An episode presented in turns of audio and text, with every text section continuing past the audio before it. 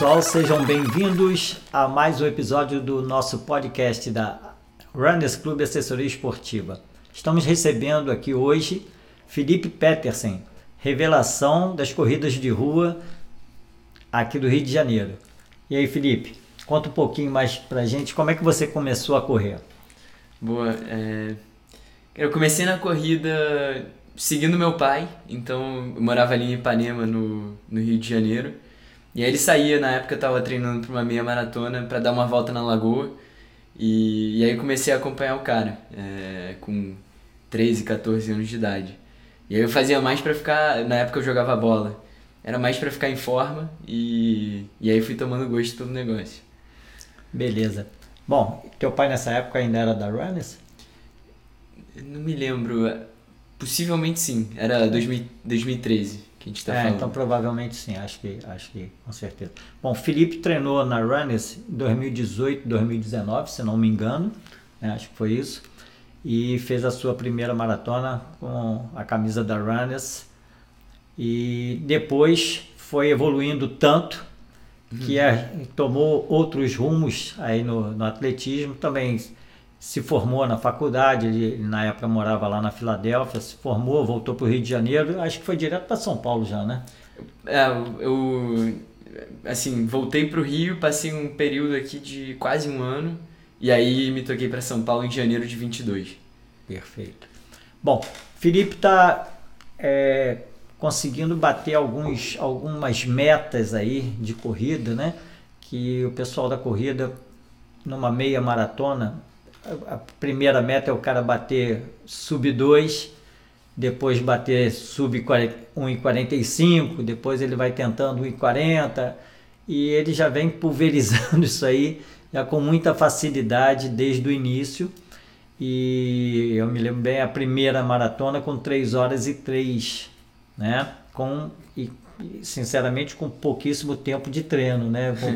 O, o período foi curto para o treinamento dele e treinava à distância, ele lá na Filadélfia ou aqui, mesmo assim conseguiu um desempenho que eu achei muito bom para uma primeira maratona, pô, raríssimo quem já começa assim. E hoje em dia o cara tá, tá que tá, né? Queria que você passasse um pouquinho para gente, Felipe. Primeiro, um, um, breve currículo das suas principais provas que você fez que, e, e, até provas assim que você gostou. Ah, esse não é meu melhor tempo, mas eu gostei dessa prova, foi legal por causa disso. Conta aí pra gente.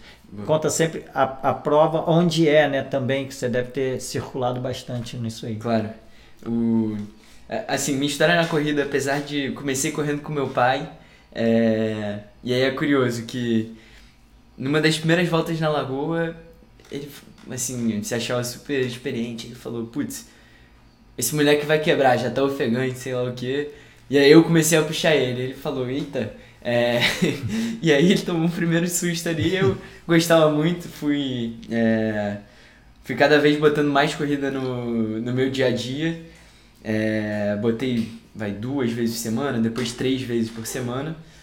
Até que eu ia estudar lá fora, eu estudei nos Estados Unidos em 2017. É, fui para fora em agosto de 2017. E aí na semana que eu ia estudar fora tinha uma prova aqui no Rio que era Night Run, é, 10 km. E meus amigos me chamaram para correr, meio que uma forma de, de despedida. É, e aí ali eu me amarrei no, no ambiente da prova, não tinha relógio, não tinha nada, eu fui correr só pelo, pelo gosto, pelo negócio. É, e aí uma semana depois já tinha meia maratona internacional do Rio. É, tem que admitir que eu fui de pipoca nessa e, e aí foi uma prova fantástica, com gente fantasiada. É, e um dia depois do meu churrasco de despedida, então fiz a preparação completamente errada. É, e aí foi minha primeira meia maratona, que eu fiz 1 hora e 39 em agosto de 2017.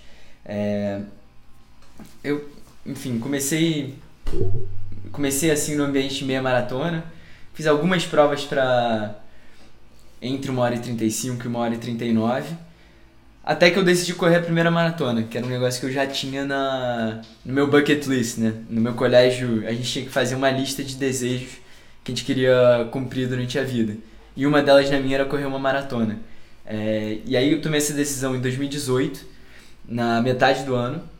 Fui falar com os meus pais e eles falaram: ok, a gente te deixa correr. mas só se você estiver com, com alguém te acompanhando. É, e aí meu pai já tinha relação com o Márcio, foi assim que, que eu cheguei na Runners. É, e aí a gente fez uma planilha bem rápida, de três meses, se eu não me engano. Foi, foi. Foi por aí. É, tudo super assim, era tempo cortado para chegar, era, era conta de chegada para em outubro de 18 eu tá é, ok ali nos cascos para poder correr. E aí foi a primeira maratona que eu fiz em 3 horas e 3, é, 3 horas e 3 e 38, se não me engano. Maratona na Filadélfia, é, super legal, é uma maratona menos concorrida, ainda assim fica do lado da, de Nova York, então é fácil de chegar. E, e a prova tem muita gente na rua, muito bem organizada. E é uma prova boa até para tempo. Quando eu corri, é, eu larguei com menos um grau Celsius de temperatura, então não foi tão ideal assim. Corri todo agasalhado, corri com peitoral aqui na frente do casaco, tive que tirar tudo no meio da prova. É, mas essa foi minha primeira maratona. E aí, enfim, só encurtando a história. Atualmente, meus melhores tempos, eu tenho 2,29 na Maratona de Porto Alegre, em junho de 2022. E na meia maratona é 1 hora e 9 e 29 na Live Run XP, que foi uma meia maratona em agosto no, no Rio, que a gente correu ali no aterro. Pô, é uma meia maratona só no aterro, né? Que deve, foram, foram duas voltas completas ou teve, teve três voltas que não fossem completas. Eu não sei se vocês foram a Botafogo, voltavam. Foram duas voltas completas, a segunda um pouquinho maior do que a primeira. Perfeito. Deve ter dado uma volta lá perto do aeroporto já. Exato. E aí, aí ganha esses 500, 500 metros para ir e voltar, já deu um a mais. Beleza. E assim, para cabeça, eu não sei se é muito bom. Se bem que nessa velocidade já não sente muita Você coisa. Você não está pensando muito, né? Quem fica, é, tem tem um, é, esse, esse eu, eu não me lembro agora eu não me lembro direito agora, tem algum corredor que, que perguntaram para ele se ele se ele não ficava como é que ele chegava inteiro numa prova dessa, coisa e tal, e, e aí ele falou, pô, não, por quem fica cansado é o pessoal que faz em quatro horas, pô, a maratona. Quem chega em duas não tá tão cansado assim, não. Quer dizer, o cara tem um condicionamento que é absurdo, faz ele é, é, é, se deslocar numa velocidade muito boa ele chega e ele chega mais descansado que o cara que chegou lá atrás, porque o cara realmente aquele está tendo que carregar um peso maior, está tendo que, que passar horas e horas e horas correndo, porque é, não é só a velocidade, você tem é, é, é, distância e velocidade. Né? Então, no final das contas, o cara que corre devagar, esse é o verdadeiro herói, porque ele conseguiu completar vocês que chegam lá na frente, vocês são de outro planeta, né? Mais ou menos. É tempo ensino das pernas conta. Tem um jogador de futebol, o Mirandinha, não sei que década que ele jogou, se foi 50, 60, que ele. Ele fala, ou eu corro, ou eu penso. E é um cara que era meio burro jogando bola, é, ele fala é, exatamente não, não, isso. Foi, é, acho que esse Mirandinha foi o Mirandinha do Corinthians, se não me engano. se não me engano foi esse. Porque tinha um Mirandinha em outro clube também, que também tinha características assim, mas não era, não era tão obtuso assim quanto o outro. Uhum. E no futebol deu um monte, né? Mas conta para mim aí, é, com relação ao seu volume de treinamento, olha só, gente. É, hoje, a, a maioria das pessoas não gira mais de 80, 90 quilômetros por semana para fazer uma maratona.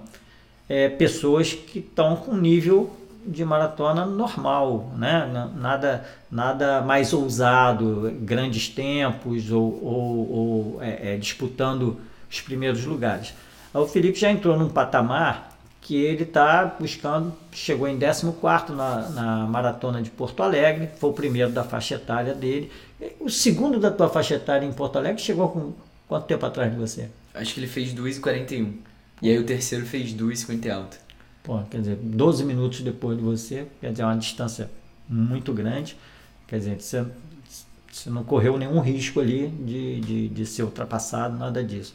E é, o volume de treinamento vai ser uma das coisas mais importantes para o desenvolvimento até da velocidade do cara, porque o cara começa a rodar tanto e a rodar tão fácil. Me corrija se eu estiver errado, porque eu nunca corri nessa velocidade. né? Mas é, é, é, eu me lembro quando eu corria um pouquinho menos mal, que eu conseguia, é, ficava fácil de rodar. Né? E ao passo que você começa a diminuir o seu volume, as coisas começam a ficar mais sacrificantes porque você não tem aquela bagagem, então aquela coisa não flui tão facilmente. Conta aí para mim, teu volume de treinamento e como é que você se sente, como é que você tem o seu dia a dia, o que, que você consegue conciliar, porque pô, o Felipe trabalha, né? Não, não, antes estudava, agora trabalha e toca a vida de atleta, né? Conta aí pra gente um pouquinho mais sobre isso. Sim, é... então o volume foi um negócio que eu fui subindo muito ao longo dos tempos e você começa a estudar um pouquinho e tem uma correlação muito grande entre volume e seu desempenho nas provas, principalmente de longa distância, né? Sempre amei correr, então o que eu mais queria era botar mais volume, é, contanto que eu não tivesse machucado. Então foi sempre uma, uma, uma linha tênue aqui, onde que é o ponto de equilíbrio ideal para me forçar ao máximo e rodar muito e ao mesmo tempo não me, é, não me quebrar e, e aí não conseguir ter consistência ao longo do tempo. É, minha primeira maratona eu cheguei a fazer um pico ali de quase 70.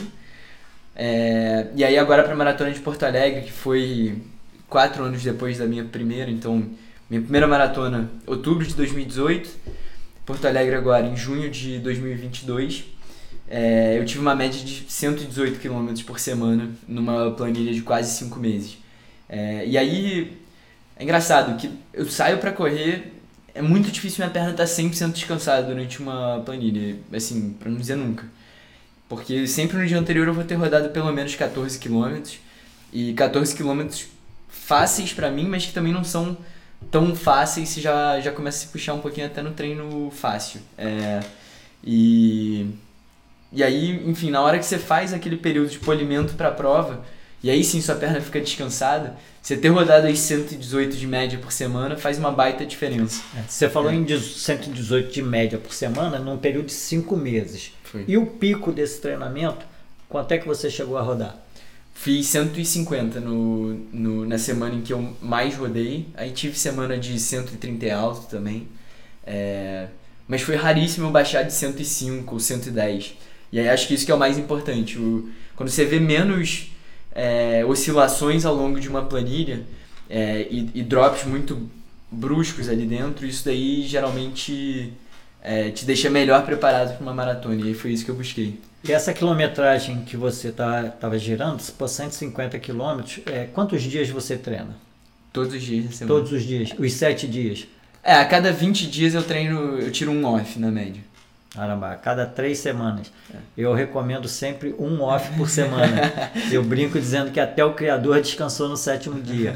Mas isso para seres humanos normais, né? Quem não é, quem não é normal, manda pau. A minha a... primeira maratona com você era quatro dias, cinco dias. É, mas aí você estava estudando, você estava jogando futebol na, na tava faculdade. entendendo meu corpo ainda. Né? Ainda é, é, não, você não, a gente não tinha consciência até da onde você podia chegar, né? Eu fiz uhum. um treinamento para um, uma pessoa que nunca tinha corrido me, uma maratona. Mediana, é. E a primeira maratona, eu sempre brinco com o pessoal, falo assim, pô, nem pensa no tempo que você vai fazer. Uhum. Você já deu para pensar no tempo, mas normalmente não pensa o tempo que você vai fazer. Pô, completar a maratona, que já é a grande vitória da história. Sim. Depois disso, começa a pensar no tempo.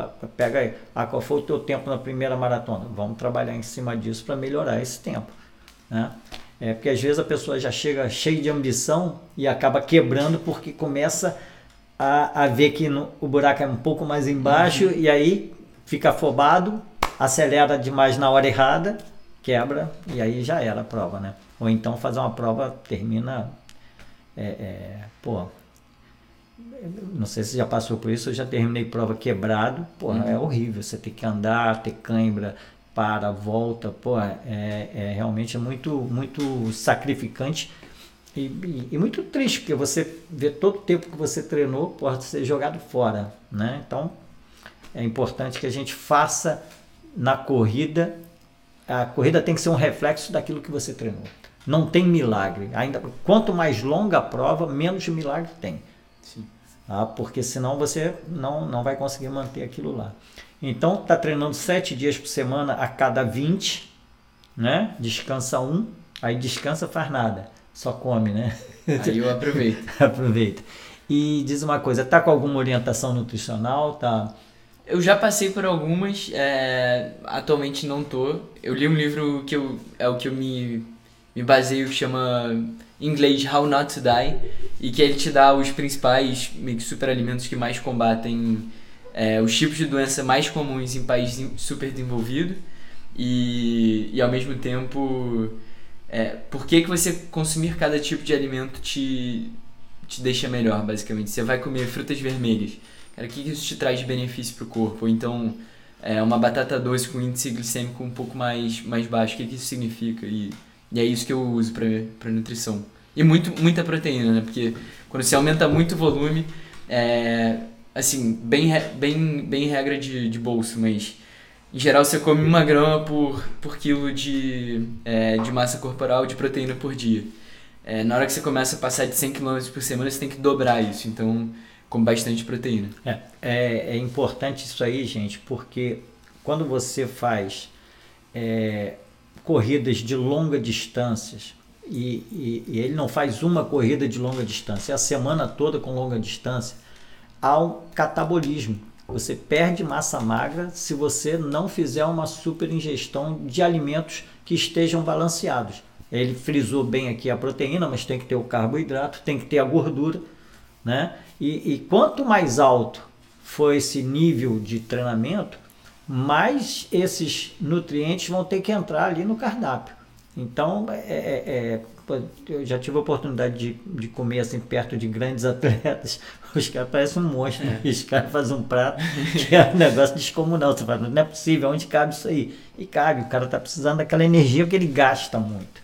Né? Eu costumo brincar dizendo assim, é, quanto é que está teu VO2? Hum, tá perto de 70, não sei exatamente 70. quanto. Pô, é, um cara desse que tem 70, 75 de VO2, o cara dormindo gasta mais energia do que a gente correndo. É impressionante. Por isso que os caras ficam magros assim. Porque não é, o cara não é magro de ruim, não. O cara é magro de bom. Então o metabolismo dele é muito acelerado e isso vai fazer com que ele, ele, ele, ele tenha um gasto calórico enorme em qualquer atividade. E aí pô, se ele não comer muito bem, muito bem que a gente fala não é só a quantidade, a quantidade vai, vai ser fundamental também, não adianta comer aquele pratinho bonitinho ali, coloridinho, bacaninha, que não vai resolver, tem que comer de verdade. Mas tem que comer os nutrientes principais, como você falou ali, que é, são só, importantes. Só de caloria ativa por semana, se, se eu fosse sedentário, já são mais de 8 mil calorias. Então, se for botar isso daí em, em, prato de comida a mais, cara, dá uma, uma quantidade boa. Pô, sensacional isso. Anitta, tem, tem que começar a anotar esses dados, botar isso aí num, num, numa planilha, para depois você começar a compilar, a escrever alguma coisa sobre isso aí, porque isso é, isso é, é bem interessante, porque as pessoas é, não raciocinam muito disso aí. Muita gente corre, eu, eu, eu me confesso, mais ou menos assim, pô, corro para poder comer. Né? Não tem aquela história, pô, corro para poder comer à vontade. Então imagina você estar tá do lado aqui de um cara que, pô, cara, esse pode comer à vontade, porque realmente ele não vai passar sufoco.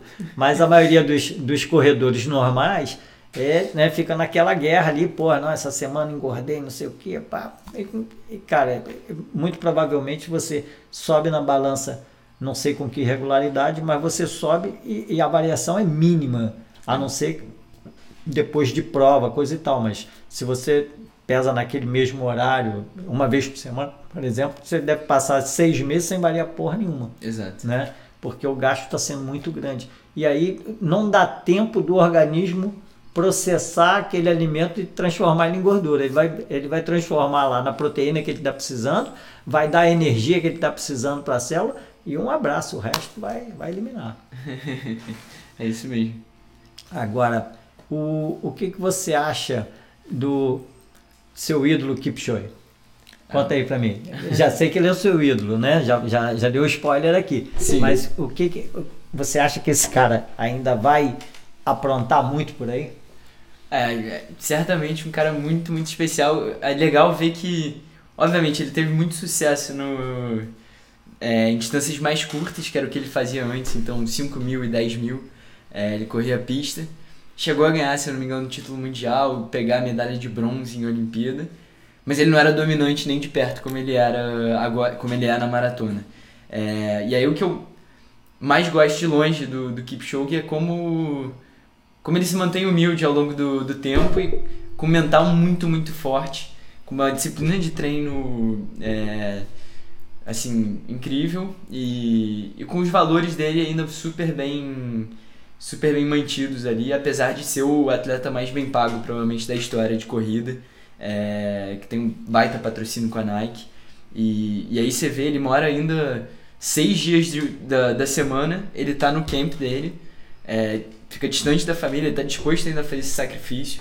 E, e não, segue. Não precisa mais financeiramente, mas vai lá, né? De gosta, forma alguma. Gosta do que faz. E não à toa é um dos atletas mais longevos disso. Então ele chega como. É, para a Maratona de Berlim, por exemplo, de 2022, que vai ser em, é, em outubro. É, ou final de setembro? Não, final de setembro. Final Dia de 24, setembro. sem ser. É, 25, aliás. Sem ser esse domingo ou outro. Então, é dia 25 de setembro de 22, ele chega com 30 e. Não sei se 38 ou 39 anos, como franco favorito e com baixa tá capacidade. Toda já? É. Pensei que ele fosse mais novo. O, porque a gente teve, a gente teve aí o, o, o Riley. É, é, o Riley, o Riley já foi bem, bem mais adiante. O Riley acho que bateu o recorde. O Riley bateu muitos recordes, né? Ele, ele acho que foi o cara. Eu, eu não, não tenho essas estatísticas, mas um dos caras que mais bateu o recorde de maratona. A gente até brincava e falava assim: ele não bate o recorde ele vai batendo aos poucos ele vai batendo um pouquinho mais. Não, é para ganhar uma grana, né? É claro. Ele, ele, hoje até eu vi uma, uma reportagem dele, ele lá na Etiópia é, é um grande empresário e está e tá surgindo como uma possível é, é, é, tendência política lá. Eu vi. Né? Você viu essa, essa, essa matéria que foi no Sport TV, se não me engano. Achei bem interessante. Eu, eu, eu, eu gostava muito dele porque ele, ele foi um, um atleta que dominou 5 mil e 10 mil nas Olimpíadas, né? Depois ele vem para a maratona e você fala assim, pô, não, não vai ser tão assim como ele foi lá. E foi. Impressionante como ele foi até chegar. É, é, teve, teve um outro cara que bateu nele também e ele, ele, ele eu acho que ele tinha aí o terceiro tempo até ele parar de correr. Ele tinha o terceiro melhor tempo, era o Kipchoge, o Kiplimo, pode ser? Não, é, era um outro etíope, cara, que chegou, que chegou perto do. Ou foi o próprio Bekele. Riley. Bekele. Ah, tá. Bekele. Chegou 2 e 1,41 versus 2 e 1,39 do Kipchoge. E aí, é, depois ele tinha o terceiro tempo, agora já deve ter sido pulverizado pelo próprio Kipchoge e outros que não, não deu mais para ele, cara. Não sei qual a idade dele agora, mas está tá bem mais velho. Mas o cara realmente era, era um fenômeno. E um cara que que me impressionou muito logo quando eu comecei a correr, o recordista era o Carlos Lopes, um português. E o Carlos Lopes bate o recorde mundial e que permaneceu por um, por um período bastante longo, não sei te dizer assim quanto tempo, mas talvez mais de quatro anos ou cinco anos, numa época em que as coisas estavam evoluindo ainda, foi na década de 80, ele bate com 2,7, se não me engano, 0,5, aos 37 anos, cara e ele bate e depois ele vai para a Olimpíada e é campeão olímpico com 38 anos. Nossa. Então o cara, o cara não, não era fácil. Ah, e tem mais. Ele pulverizou todas as teorias de, de alimentação natural na época, estava começando negócio de vegetariano, é, comer carne não é bom, não sei o que, não sei o que lá. Diz a lenda que a última refeição que ele fez antes da maratona foi um belo churrasco com batata frita. Entendeu? Então o cara, o cara fez tudo errado, coisa deve ter tomado um vinhozinho também, que é português, né? E aí, pô, chega lá, o cara arrasou. Ele chegou a correr São Silvestre, aqui no Brasil, e se não me engano, ele, ah, não, ele veio numa corrida, cara, isso foi, foi, foi uma coisa muito chocante, assim, visualmente. Ele, ele era o recordista mundial da maratona, mas já não estava mais correndo, tinha tido um problema de joelho sério, resolveu se aposentar. Cara, então em um ano o cara engordou, sei lá, uns 20 quilos. Aí o cara chegou com uma barriguinha aqui no Rio de Janeiro. Ah, o campeão mundial de maratona recordista, chama o cara, o cara. Olha, não acredito, mano, não é possível. Era a corrida dos descobrimentos. O pessoal mais velho aí deve lembrar, eh, essa cena aconteceu ali perto da, da, daquele monumento a Estácio de Sá, porque foi ali, parece que, que, que Estácio de Sá aportou, sei lá, tem aquele monumento E então, como era a corrida dos descobrimentos, é, a colônia portuguesa que organizou e convidou ele para ser o patrono da, da prova. Pô, o cara com uma barriga e olhava e porra, como é que pode, cara, assim? Mas é, o cara devia. É, tal coisa. Imagina a ingesta desse cara, uhum. né? Como é que era, que nessa época é, você não tinha isotônico, os calçados eram bem inferiores do que agora, o material todo esportivo as próprias técnicas de treinamento, elas não mudaram muito no seu, no seu fundamento principal. Mas hoje, por exemplo, o advento do fortalecimento, né, que, que pouca gente fazia trabalho de fortalecimento, fazia um fortalecimento natural Esse baseado, devendo, hein? É, baseado, baseado no, nos educativos, né? Mas é, é, isso mudou muito a nossa, a, nossa, a nossa relação com a corrida e até o índice de lesões. Você não está fazendo trabalho de força formal? Como é que está seu trabalho de força? Eu já fiz é, algumas séries para um pouquinho mais voltadas para corrida, mas ainda assim é um negócio que eu levo muito é, muito informal ainda e ainda não consegui aí em termos de rotina, né? Como eu trabalho é, bastante durante durante a semana, eu ainda não consegui achar uma academia que seja perto de casa, porque eu gosto de chegar correndo, sair correndo da academia e não ter dor de cabeça. E ainda não achei uma boa perto de casa, então é, tô restrito a, a ir na academia do clube aqui no Rio de Janeiro e, e, em São Paulo de vez em quando eu faço um trabalho ou outro em casa, mas ainda assim tô, tô devendo nesse quesito. É, eu acho que acho que, que merecia aí. É, acho que você não precisa se prender à academia. Na a academia é um facilitador. Né? Você vai ali, você tem um equipamento que vai te ajudar a conduzir aquele movimento, Exato. né? Ou até o próprio halter e tal. Agora dá para você fazer bastante coisa até o ar livre também, uhum. porque esses métodos de treinamento da galera antiga era, pô, tem que fazer fortalecimento, em vez de agachar, vou subir escada, vou fazer. No próprio Kenya, quando você olha que eles têm é. aulões em grupos super legais, e principalmente em pré-temporada, que é o momento deles começarem a adicionar muito volume é, e deixar a perna forte para na hora que o, o, os treinamentos ficarem de qualidade eles aguentarem aquilo em um aquela, volume grande aquela, de intensidade. Aquela pancada e com volume, né? E aí, nesse período, eles pegam e fazem como se fossem aulões, assim, quase com peso livre, só peso do corpo, é, como é. se fossem umas danças africanas que duram quase uma hora. E, assim, no, no, em próprio item, que é o, é o principal campo, Tamo, existem duas academias só, então é assim que eles se preparam. Estamos falando aqui, esses métodos, eles, eles, podem, eles podem ser não sei se eu estou falando bobagem, mas acho que eles podem ser resumidos ao, ao, antigo método que era militar, que era a calistenia, né, que usava o próprio peso do corpo, e hoje o, o treinamento funcional, que é tão badalado, onde a gente aproveita muito isso também. Só que aos poucos você vai vendo que é, você pode maximizar tempo e resultado acrescentando carga.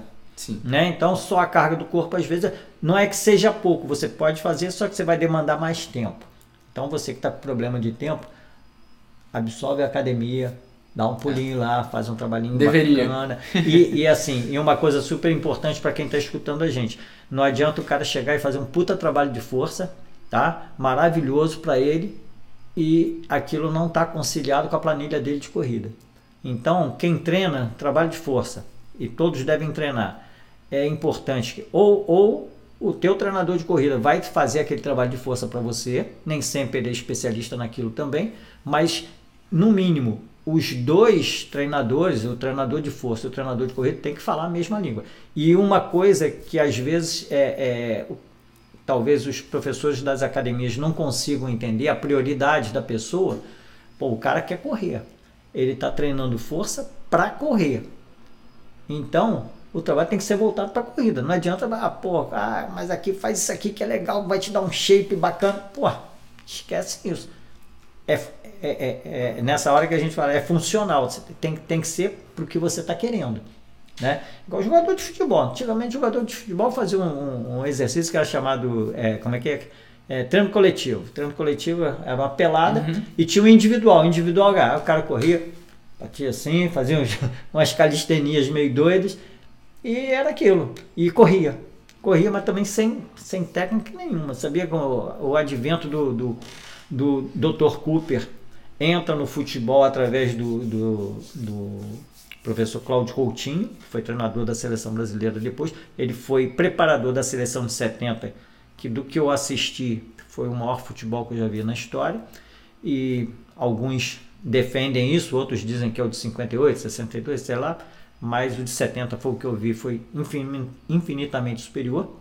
A preparação física dos caras era, era calcada nesse, nesse preparador físico, que era o Cláudio Coutinho, que trouxe é, é, é, é para o futebol uma, a, a, a, ciência né, do, do, do condicionamento cardiorrespiratório. Uhum. Porque nego não trabalhava muito cardiorrespiratório. Cara, negócio de futebol é, é, é fundamento, é, como é que ele fala?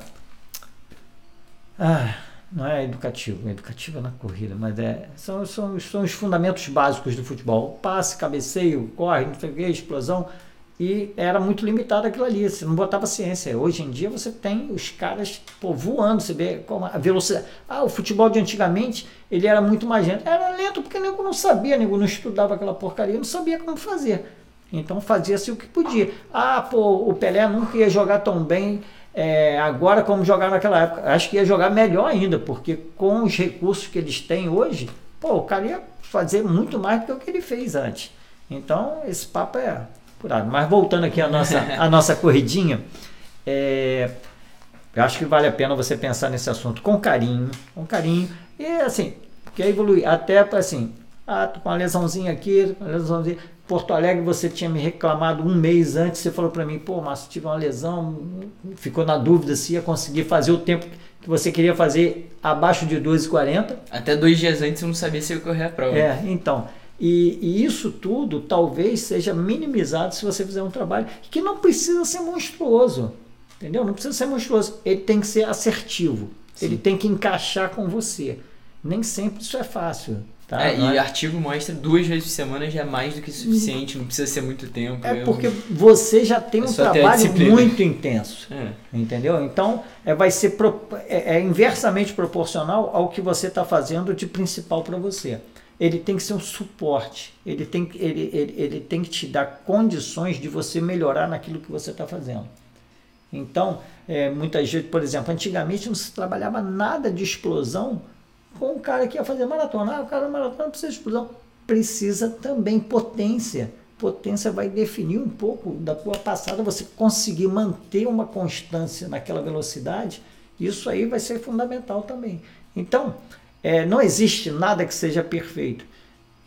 Tenta no seu tempo, na, naquele, naquele espacinho ali que der. E outra coisa, às vezes você vai, vai lá, vai fazer um treino de tanta qualidade que não precisa demorar muito. Sim. Entendeu? Vai lá, faz aquele trabalho, pô, às vezes vai durar 30 minutos ali, cara, que pode te dar um 3 minutos a mais, a menos na prova. Que tal? Se for isso aqui, eu tô disposto a fazer muitos desses 30 pensa, minutos. Pensa nisso, pensa nisso que eu acho que isso vai ser bem bacana, tá? Bom, Felipe, eu acho que a gente já está meio que esgotando esse nosso primeiro episódio, que eu quero é. que você volte aqui mais vezes, a gente com mais experiência aqui no nosso, no nosso bate-papo. É, queria que você desse uma mensagem para uma galera que está querendo correr melhor, que tem potencial, que tem, que, que sente que pode fazer melhor, mas às vezes não sabe direito o caminho. E e qual é, qual é a, a, o segredo disso? Porque você é muito jovem, né? E você desde jovem você já conseguiu isso. Obviamente, tem uma genética boa. Isso a gente não tem a menor dúvida. A genética é o principal fator do cara correr bem ou não. Isso a gente, pô, não, não dá para discutir.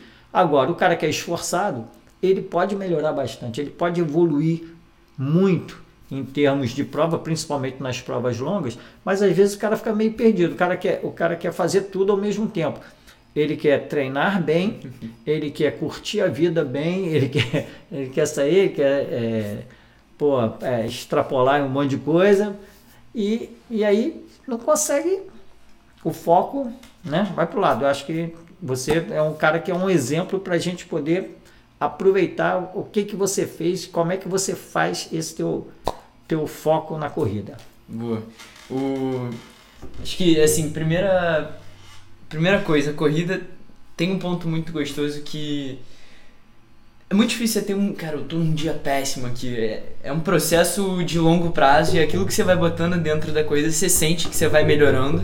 É, e principalmente se você se treinar de forma inteligente estiver bem acompanhado, é, é muito difícil você, assim, daqui a vai, um, dois anos, você não sentir nenhum fruto disso que você está trabalhando agora. Então, esse é o primeiro ponto que eu gosto muito da corrida.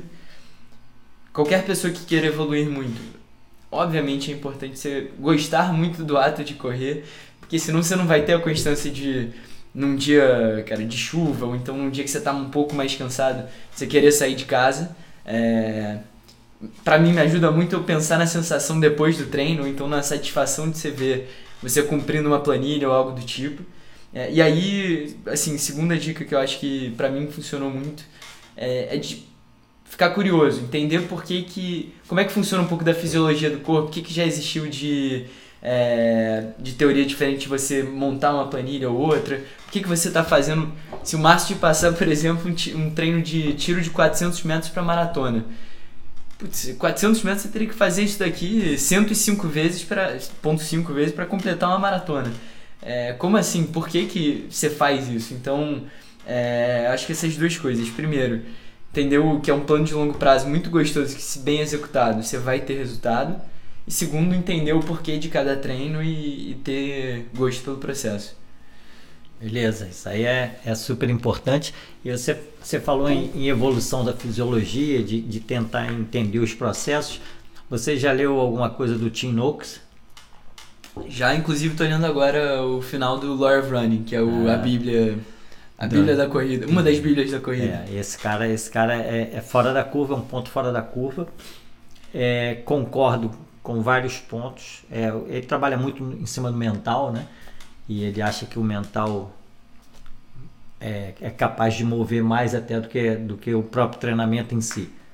Eu acho que tem que ser um meio termo disso aí. Eu acho que depois que você atinge o, o ápice do treinamento, aí o mental vai fazer a lição. Ele, ele, ele tem umas citações assim que vai é que você pega dois caras do mesmo nível, né? O cara treinou, treinou, treinou, treinou, quem vai ganhar? O cara que tem um mental melhor. E isso não é só na corrida. É, ele treina o pessoal que, que vai atravessar o canal da Mancha, aquelas coisas todas.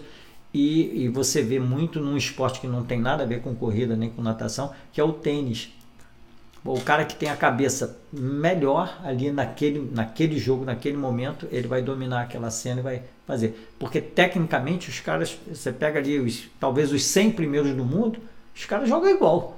Você vê o cara batendo bola, fala, Ih, porra, vai, vai dar empate nisso aí.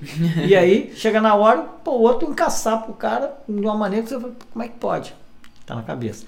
Então isso também ajuda muito. Né? O, o, o Tim Noakes talvez seja o maior treinador da Conrads lá na África do Sul, que ele, ele é da África do Sul, da Universidade do Cabo.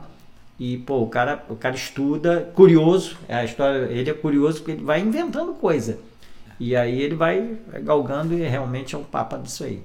É um cara que foge um pouco da, da, da do, do, do, trivial da fisiologia e parte para um outro segmento que a gente ainda não domina bem. E ele, ele acredito que ele está no caminho certo. Beleza. Boa. Querido, muito bom estar com você aqui. Prazer. Prazer enorme. Antes de despedir formalmente, ó, gente, aproveita e dá um like no nosso canal do YouTube, Runners Club Assessoria Esportiva, tá bom? E vamos apresentar outros podcasts para vocês, trazendo convidados talvez não tão brilhante quanto o Felipe, mas a gente quis inaugurar aqui com, com o cara, o cara bola da vez. Eu costumo dizer assim, é o, é, o, é o atleta amador da vez aqui, pelo menos da galera da corrida do Rio de Janeiro. Alô? Parabéns aí, Felipe. Obrigado, gente. Tchau, tchau.